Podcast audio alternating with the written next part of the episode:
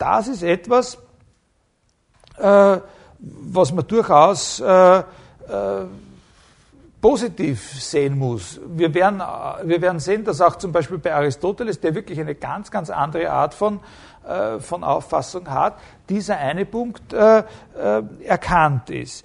Allerdings ist die Position von Quine sehr, sehr viel radikaler als, äh, als, äh, äh,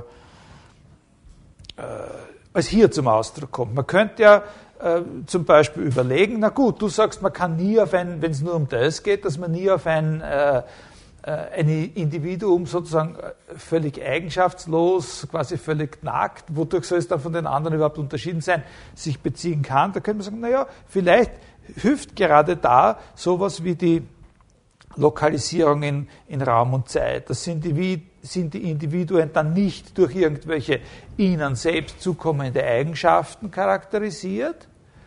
Äh, und insofern hast du nicht recht, aber sie sind trotzdem nicht ununterscheidbar, weil sie eben in verschiedenen Positionen sich befinden. Und dadurch könnte man dann äh, äh, dem, dem, dem, dem Rechnung tragen.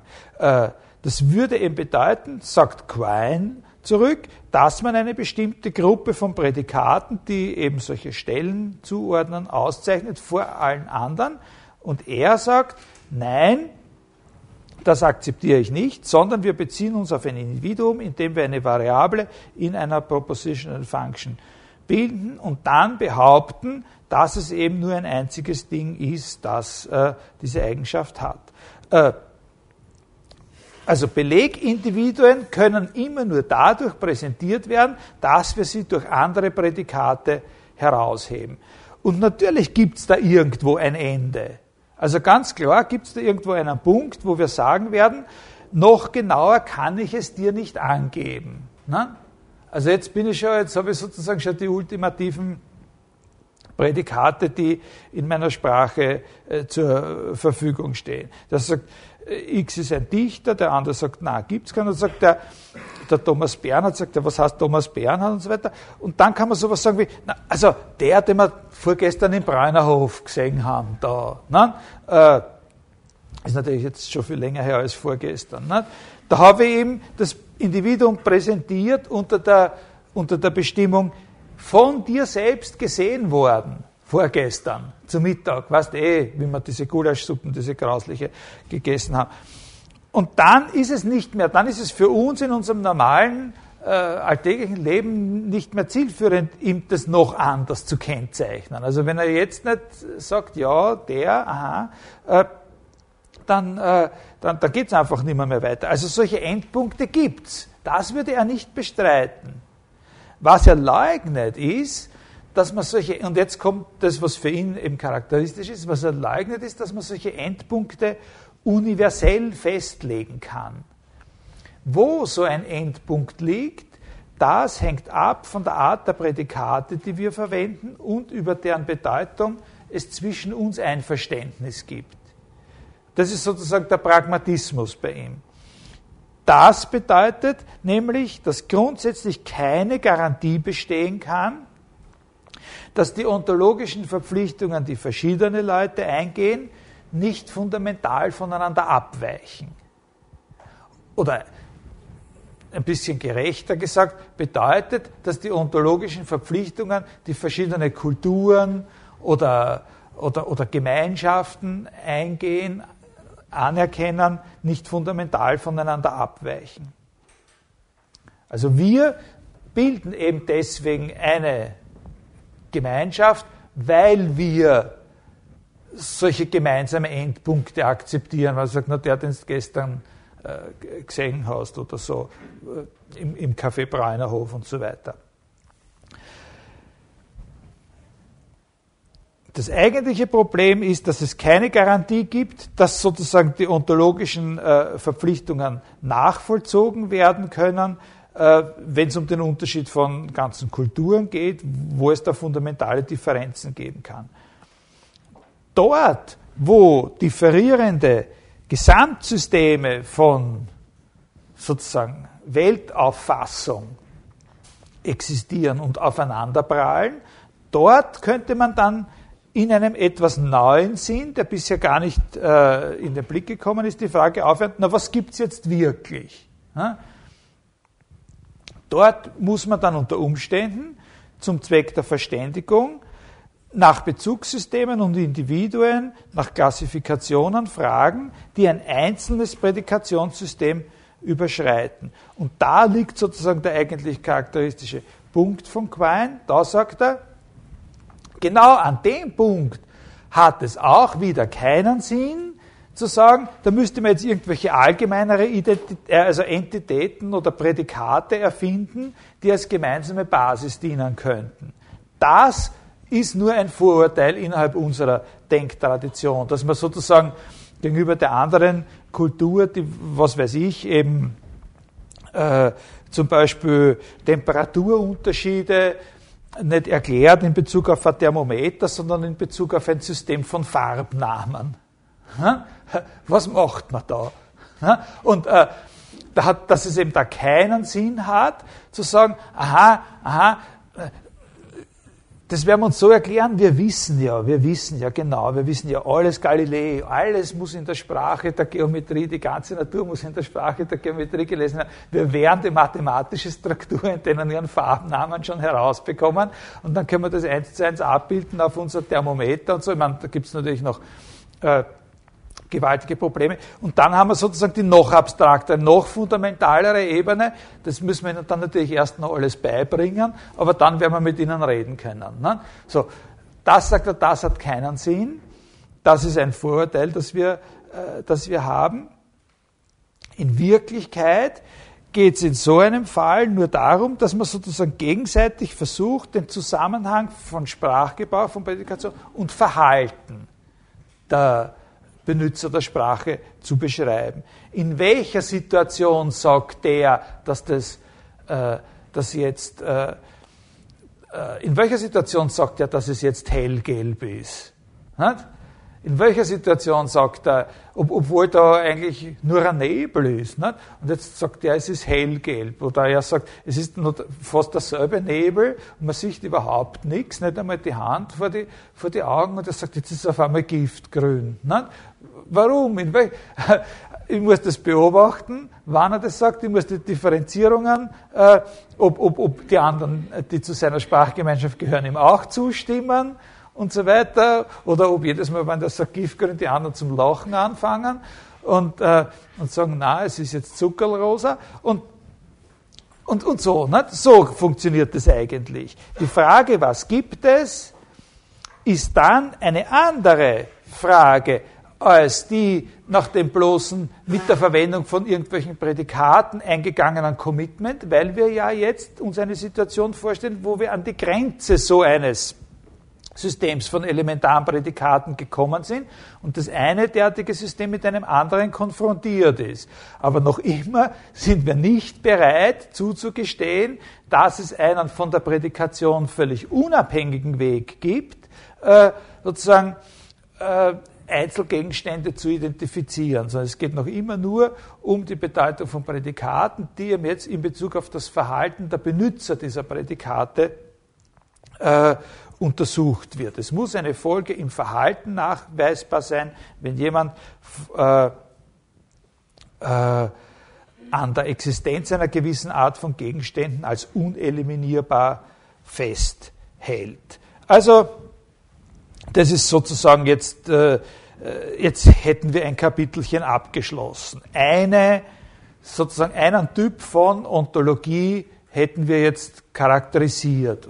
Das ist einer, der eben in der äh, doch über einige Jahrzehnte des vergangenen Jahrhunderts sehr, sehr dominierend war. Und, äh, und es ist auch so, dass, und, und darum habe ich das auch an den Anfang gestellt, dass es einfach objektiv keinen Sinn hat, äh, sich mit Fragen von Ontologie, und das mag jetzt in welche Richtung auch immer gehen, auseinanderzusetzen, ohne äh, diese äh, zu kennen. Also man könnte sagen, die Russell-Quine-Theorie. Ich fasse dazu noch einmal endgültig zusammen. Was sind die Vorteile dieser Theorie? Hauptsächlich, der Hauptvorteil, das sieht man ja sowieso, ist die entmystifizierende Wirkung der Sache. wenn du, es ist einfach ein, es ist eine einfache Angelegenheit. Äh, wenn du wissen willst, was es gibt, tu Folgendes. Analysiere deine Sprache. Sieh nach, was die Werte der gebundenen Variablen in deiner Sprache eigentlich sind.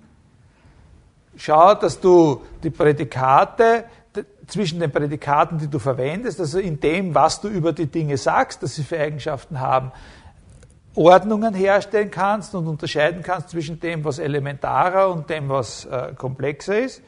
Und dann wirst du zunächst einmal eines wissen, von welchen Dingen du nicht abstreiten kannst, dass es sie gibt, ohne dass in deiner eigenen Rede Widersprüche auftreten. Das ist einmal Schritt eins. Analysier, ne? Analysiere deine Sprache, schau, welche Prädikate in welcher Ordnung du verwendest und dann wirst du wissen, von welchen Dingen du nicht abstreiten kannst, dass es sie gibt, ohne dass du dich in Widersprüche verwickelst. Wenn du zweitens auf jemanden triffst, der offenkundig oder implizit von anderen Dingen als du selbst annimmst, dass sie existieren, dann geh in zwei Schritten vor.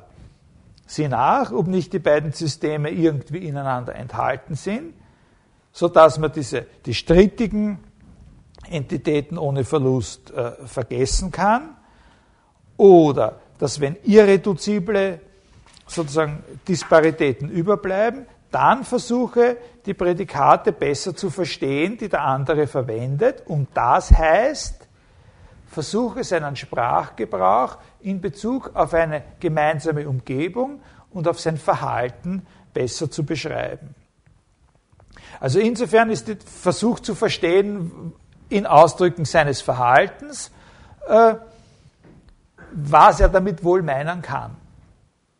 Dann wirst du seine Ontologie verstehen lernen. Und vielleicht wird es dann einen Weg geben, wie sich das irgendwie weiterentwickelt und konvergiert doch auf eine sogenannte gemeinsame Ontologie.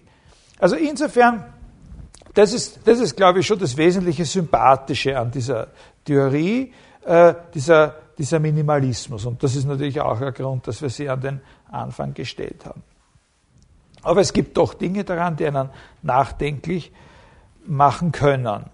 Ein gewisses Unbehagen, generelles Unbehagen, ob das nicht überhaupt doch ein bisschen zu bescheiden ist, äh, um Philosophie genannt zu werden ob das, man ist sich ziemlich sicher, wenn man, wenn, wenn man, das, äh, wenn man das hört, glaube ich, äh, dass das nicht, dass es nicht das gewesen sein kann und nicht das allein gewesen sein kann, was die ganze äh, philosophische Tradition bewogen hat, über das Sein nachzudenken, herauszubekommen, wovon wir annehmen, dass es das gibt oder wovon wir implizieren, dass es das gibt. Äh, und zweitens eben zwei oder drei sachliche Probleme, wie eben diese Sache, wie greift man eigentlich die Individuen äh, heraus, von denen man dann feststellen möchte, ob sie äh, eine bestimmte Eigenschaft haben oder nicht.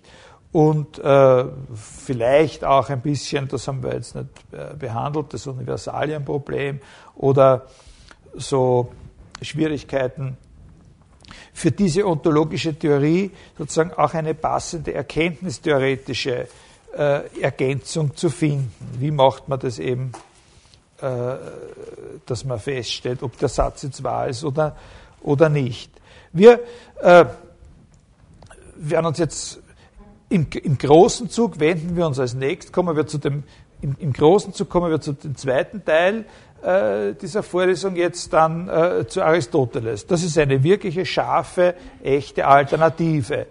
Äh, damit wir ein bisschen genauer sehen können, ähm, wie diese Alternative auf das äh, äh, Russell-Quine-Modell bezogen ist, schalte ich noch kurz diese und einen Teil der nächsten Stunde ein paar Bemerkungen ein über Peter Strawson. Das ist ein äh, noch lebender englischer Philosoph, ein sehr bedeutender äh, Philosoph in der Mitte und zweiten Hälfte des vorigen Jahrhunderts, der äh, zu diesen Problemen, die wir hier besprochen haben, einige Gedanken entwickelt hat, die ganz, äh, äh ganz kritisch und, äh, und kontrovers sind, gegen das gerichtet sind äh, und in denen es, also ich würde nicht sagen aristotelische Elemente gibt, aber Elemente, die es uns ein bisschen klarer machen werden,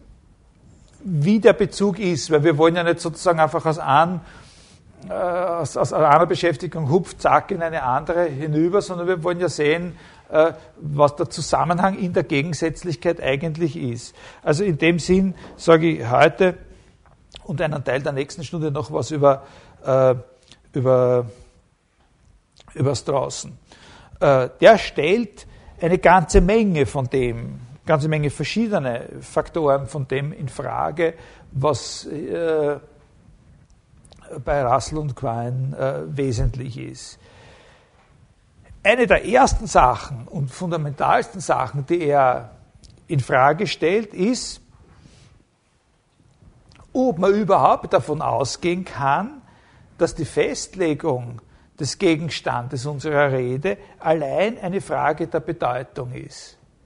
Also, der geht gegen diese Theorien schon auf einer Ebene vor, die, äh, die für uns bis jetzt gar nicht als der wirkliche Kampfplatz aufgetreten ist. Nämlich, wir haben ja immer gesagt, na gut, es ist eine Frage der Bedeutung der Prädikate oder Ausdrücke, die wir verwenden, dass wir mal wissen, was das ist, worüber wir da was sagen wollen. Ob es das jetzt gibt oder nicht, das wird dann vielleicht nachher erst festgestellt. Der sagt nicht einmal den Gegenstand äh, äh, der Rede in dem Sinn, dass man weiß, wovon gefragt wird, ob das existiert.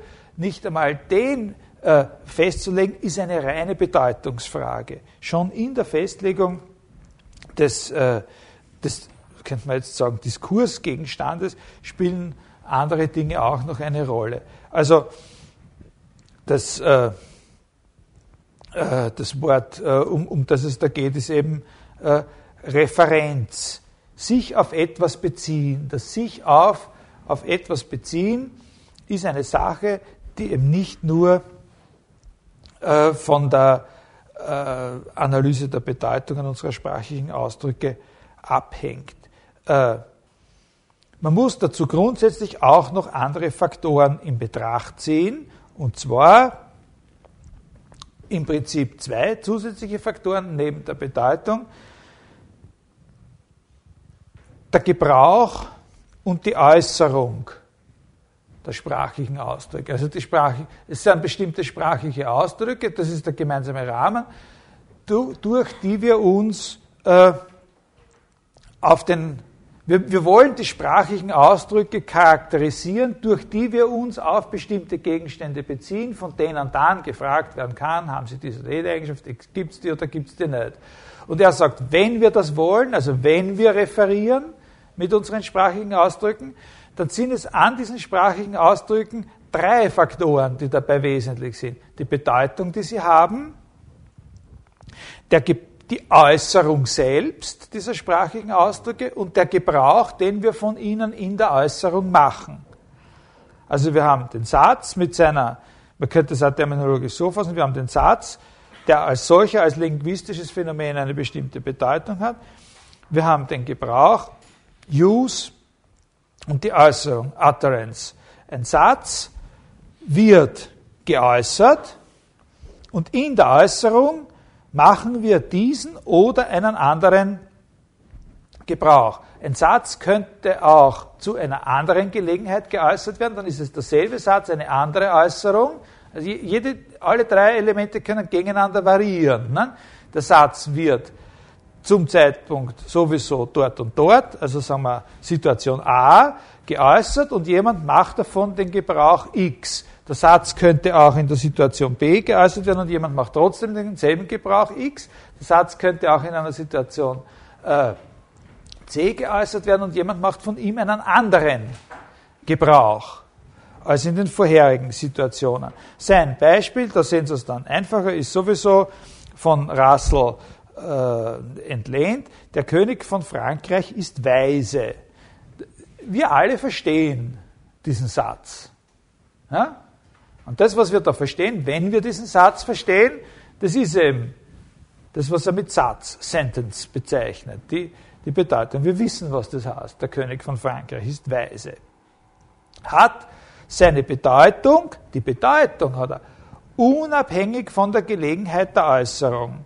Nicht, wenn wir uns da draußen aufstellen und, äh, und, äh, und nehmen also ein Megafon und, äh, und, und, und rufen dem Publikum zu, der König von Frankreich ist weise, dann verstehen die auch alle, was das heißt. Das ist sozusagen dieselbe Bedeutung. Und wir wissen genau, wann es irgendwer gesagt hat vor 300 Jahren, heimlich in seinen Kopfpolster hineingemurmelt, vielleicht war das der König von Frankreich selbst oder so, dann hat es noch immer dieselbe Bedeutung äh, gehabt.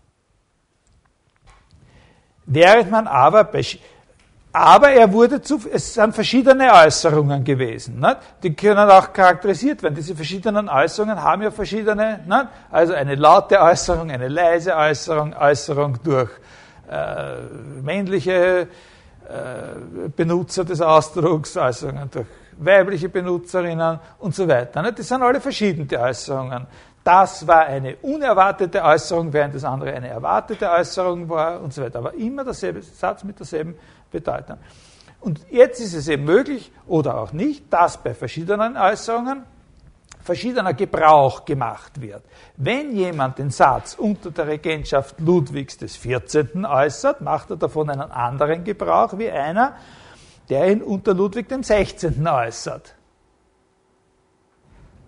Macht einen anderen Gebrauch davon. Und zwar macht er insbesondere einen anderen Gebrauch von dem Ausdruck der König von Frankreich. In dem einen Fall ist der Gebrauch, macht er davon den Gebrauch, der darin besteht, dass er sich auf den Ludwig 14. bezieht damit und der andere macht davon den Gebrauch, dass er sich auf den Ludwig 16. bezieht. Und im ersten Fall ist der Satz wahr, im zweiten ist er falsch.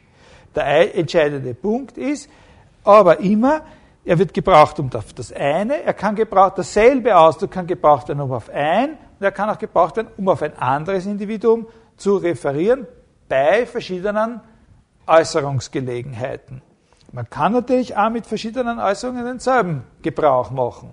Äh, also wenn ich, äh, was weiß ich, vor ein paar Jahrzehnten gesagt habe, Wasser ist H2O und wenn ich das heute sage, dann sind das verschiedene Äußerungen desselben Satzes und mache immer denselben Gebrauch davon.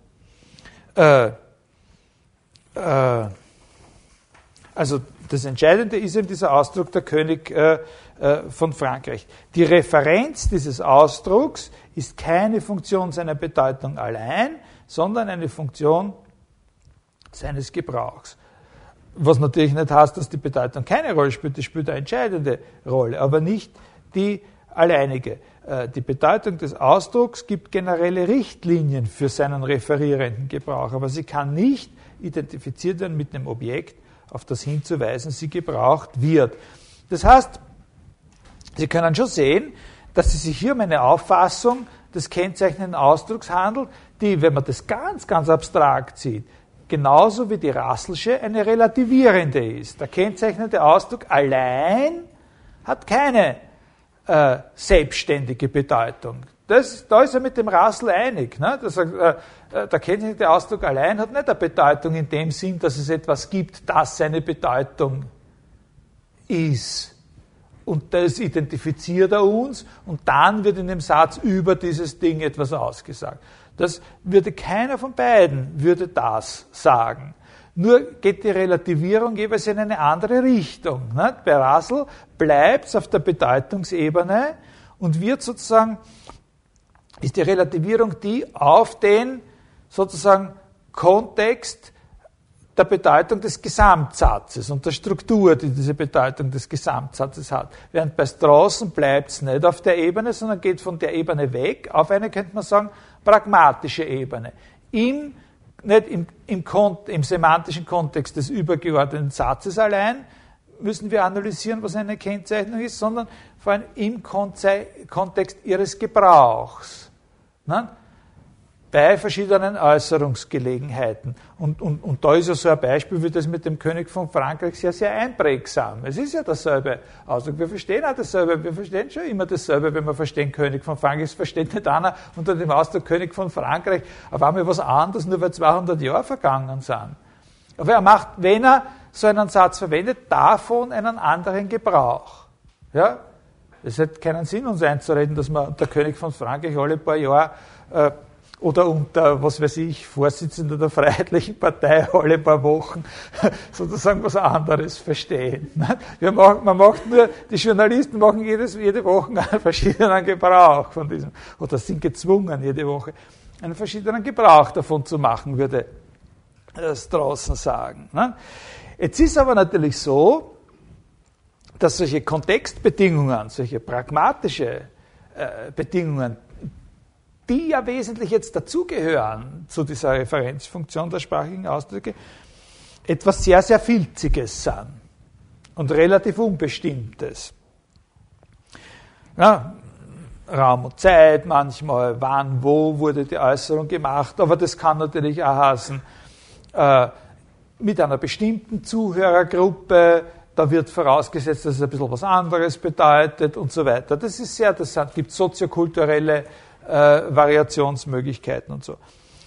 Es gibt aber natürlich auch Beispiele und Fälle, wo das völlig eindeutig und klar ist. Zum Beispiel das Personalpronomen der ersten Person mit dem Pronomen ich. Ne? Worauf referieren wir mit? Das Pronomen ich, das heißt auch nicht jedes Mal was anderes. Wir wissen schon alle, was ich heißt. Wir haben, ne? das, sozusagen, das hat schon eine Bedeutung in einem gewissen Sinn. Äh, und doch wird eigentlich immer wieder, wenn wir das da verwenden, wenn einer sagt, ich bin der Auffassung, der andere sagt, ich bin aber anderer Auffassung, und da kommt der Dritte und sagt, ich habe überhaupt gar keine Auffassung in der Sache, weil das ist ein, ich bin völlig fassungslos und, äh, und so. Äh, äh, jeder verwendet ein und dasselbe Wort, um auf einen anderen Gegenstand äh, zu referieren. Und es ist immer völlig klar, auf welchen. Ne? Es ist immer völlig klar, auf welchen. Es hängt nur davon ab, wer es äußert. Da ist völlig klar, was diese Kontextbedingungen sind. Es hat immer dieselbe Bedeutung. Es referiert immer was anderes. Aber worauf es referiert, wird durch einen einzigen Faktor festgelegt, nämlich davon, wer es ist, der das Wort sagt. Jeder, der es gebraucht, äußert es, um auf eine dann eindeutig feststehende Sache zu referieren, nämlich auf sich selbst. Es ist aber nicht notwendig, dass der Ausdruck ich als solcher Kraft seiner Bedeutung auf irgendein äh, bestimmtes Individuum referiert. Also die, die, das Verhältnis zwischen der Bedeutung eines Ausdrucks und der Referenz, also der Bezugnahme, der tatsächlichen Bezugnahme auf einen Gegenstand, den die anderen, so dass die anderen dann auch wissen, worüber ich rede, wird neu beschrieben bei Straußen. Durch die Analyse der Bedeutung bringen wir heraus, ob der Ausdruck überhaupt gebraucht werden kann, um auf etwas zu referieren, und ob er dazu gebraucht wird und auf was er dann referiert, hängt vom Kontext ab. Da liegt der entscheidende Punkt. Ne? Auch wenn ich den Satz unter Umständen gebrauche, wo er weder wahr noch falsch ist, bleibt sein Sinn intakt. Also insbesondere, wenn ich sage, der König von Frankreich ist weise und es gibt gar keinen König. Wir haben ja jetzt vorher mal nur in Betracht gezogen, zwei Fälle, wo das zwei verschiedene sind. Abhängig von der vom Zeitpunkt und Ort der Äußerung. Ne? Aber es könnte ja sein, dass gar keinen gibt. Und selbst dann, sagt Straußen, ist es, weil er diese Trennung vorgenommen hat zwischen der Bedeutung und, dem, und, und der tatsächlichen Referenz, die nämlich auch die Gebrauchssituation mit einschließt, selbst dann ist es nicht so, dass ich sagen muss, ich habe einen bedeutungslosen Ausdruck geäußert. Aber ich habe auch nicht einen falschen Satz geäußert wenn ich sage, der König von Frankreich ist weise. Äh, nicht, äh, was ist denn das Motiv? Was ist, das ist jetzt ein antirassisches Motiv. Aber was ist denn das Motiv dafür, dass man gerne behaupten möchte, ich habe auch nicht etwas Falsches gesagt? Das Motiv dafür ist natürlich, dass man weder für noch dagegen Beispiele bringen kann. Ha? Also, das eine sagt, der König von Frankreich ist dumm, der andere sagt, der König von Frankreich ist weise. Und jetzt sagt der, also der mit der Dumm-Theorie, der, äh, der äh, der, der, der, der, sagt jetzt, nur zeig mir einen König von Frankreich, zeig mir den König von Frankreich und zeig, zeig mir, dass er nicht dumm ist. Das kann er den König von Frankreich nicht zeigen. Ne? Und so. Äh, also die können sie ewig streiten. Ne? Wenn es so wäre. Straußen sagt, darum geht's, kann es gar nicht gehen. Das ist weder wahr noch falsch. Wahr oder falsch wird so ein Satz eben erst in einer bestimmten Situation der Äußerung, in der ein bestimmter Gebrauch davon gemacht wird. Vorher können wir von wahr oder falsch noch gar nicht reden. Aber deswegen ist er auch nicht, weil, er, weil er nicht wahr oder falsch ist, ist er auch nicht sinnlos. Ne? Wir haben es ja verstanden. Wir haben es ja verstanden. Wir, wir wissen ja auch, was anders sein müsste, damit wir feststellen können, ob er wahr oder falsch ist. Und das ist ein Zeichen dafür, dass er, äh, dass er verstanden worden ist. Also er hat noch immer Ansehen. Ich habe den Satz unter Umständen gebraucht, wo ich ihn zwar verstehen kann, aber wo ich gar nicht zugelassen werde zu diesem Finalrennen, sozusagen, wo es um Wort oder Falsch geht. Ich bin nämlich schon vorher ausgeschieden in der Qualifikation. Aber, aber jeder weiß, dass ich ein Läufer bin, sozusagen, noch immer. Deswegen bin ich nicht gar kein, habe ich nicht gar nicht, äh, nicht dabei sein ist alles. Ne? Äh, im Falle des kennzeichnenden Ausdrucks allein genommen, nicht er referiert. Draußen könnte man auch so, äh, so beschreiben, dass er, dass er uns neulegen will. Es hat keinen Sinn zu sagen, von einem kennzeichnenden Ausdruck er referiert, sondern der Witz ist, ich referiere mit ihm. Ich benutze ihn, um mit ihm zu referieren. Und ich bin immer schon wer bestimmter in einer bestimmten historischen Situation, in einer bestimmten raumzeitlichen Position.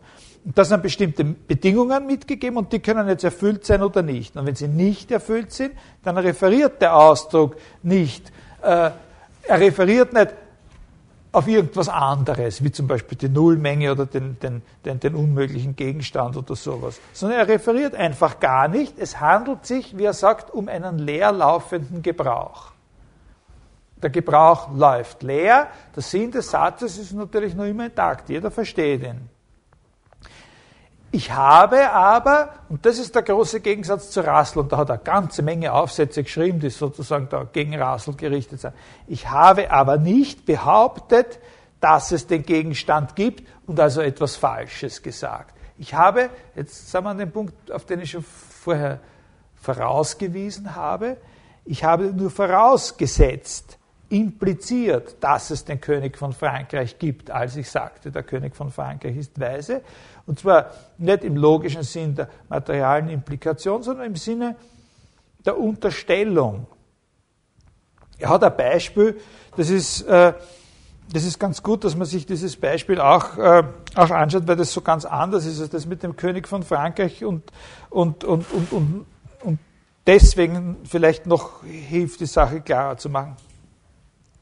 Äh, man soll sich eine Situation vorstellen, wo einer zu einem anderen hingeht und schauen Sie, ist das nicht ein ganz schönes rotes? Und, äh, und der, der sagt, das ist überhaupt nichts. Ne?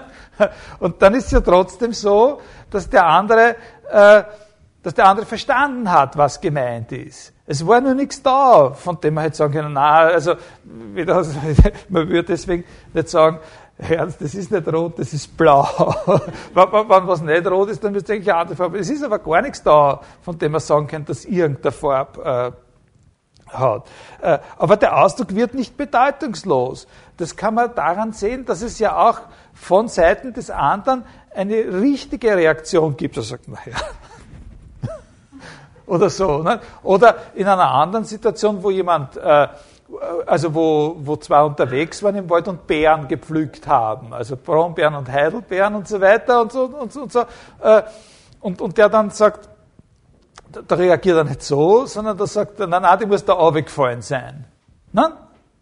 Die muss ja runter. Der hat gerade ein paar gehabt, die besonders schön rot sind, irgendwelche Beeren und äh, und, und, und wollte es dem zeigen und der, der andere nimmt an, dass er das wollte ne, und sagt, die ist da jetzt runtergefallen, weil du bist da gerade vorher gestolpert, da ist das aus der Hand gefallen, nicht? du wolltest das gerade nicht rausgerutscht oder sowas. Äh, ich habe einen leerlaufenden Gebrauch gemacht von dem. Man weiß schon, was es wäre, was man da äh, in der Hand haben müsste, damit es ein, äh, damit man beurteilen kann, ob es wahr ist oder, oder falsch.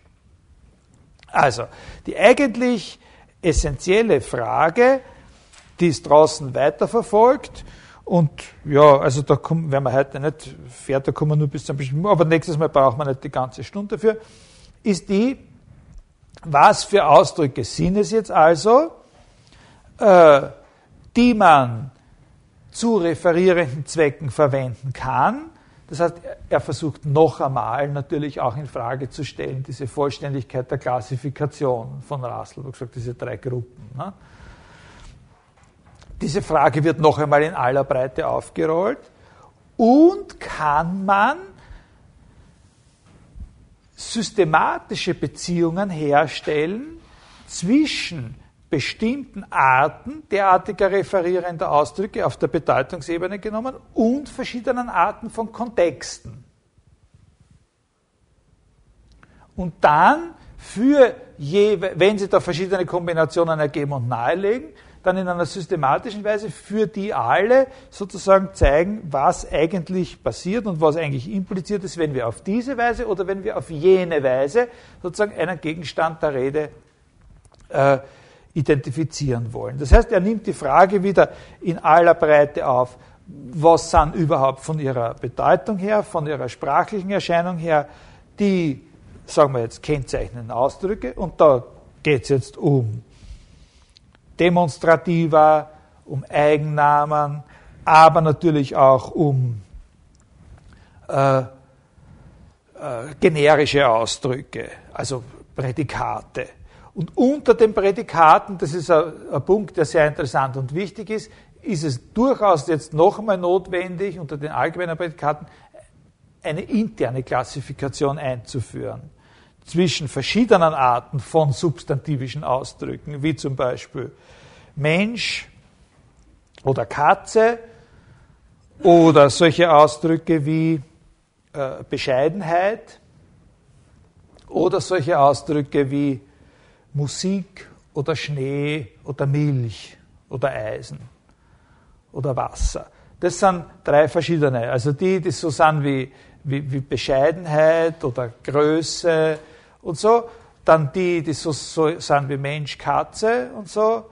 Und dann gibt es noch andere, die kann man vielleicht nochmal subdividieren, so wie Schnee, Milch oder eben zum Beispiel auch Musik ne?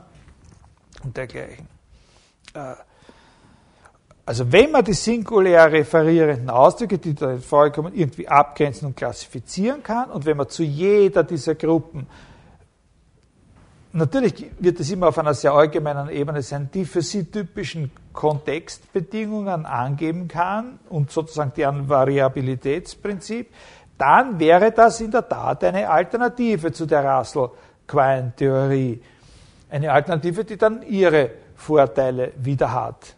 Sie ist natürlich nicht so einfach, das sieht man gleich. Die wird nicht so einfach sein, die wird so ausfransen ein bisschen. Ne? Wird, äh, aber sie wird der Intuition gerecht, dass es unter den Dingen, auf deren Existenz wir uns sprechend verpflichten, signifikante Artunterschiede auf einer sehr allgemeinen Ebene gibt. Und zweitens würde der Zusammenhang von Referenz, also Bezugnahme, und Existenz auf differenziertere Weise darstellbar. Damit ich mit einem Ausdruck bestimmter Art effektiv auf einen Gegenstand mich beziehe, müssen Kontextbedingungen einer ganz bestimmten Art erfüllt werden. Und dieser bestimmten Art von Kontextbedingungen entspricht dann exakt, dass ein solches Ding zu sein etwas fundamental anderes sein kann, als irgendein anderes Ding zu sein. Also, drastisches Beispiel, für mich ist ich selbst zu sein etwas ganz anderes, als für die fünfte von Beethoven die fünfte von Beethoven zu sein ist. Äh, also, die Gegenposition, was ein Individuum ist, ist nur zu klären relativ in Bezug auf Prädikate als Variable und sonst gibt es keine Schranken. Bei Strawson, es gibt Schranken und das ist nicht allein eine Frage der Pragmatik und sozusagen eine Frage der verschiedenen Entwicklung von Sprech- und Lebens- äh, und Kulturgemeinschaften. Gut, jetzt können wir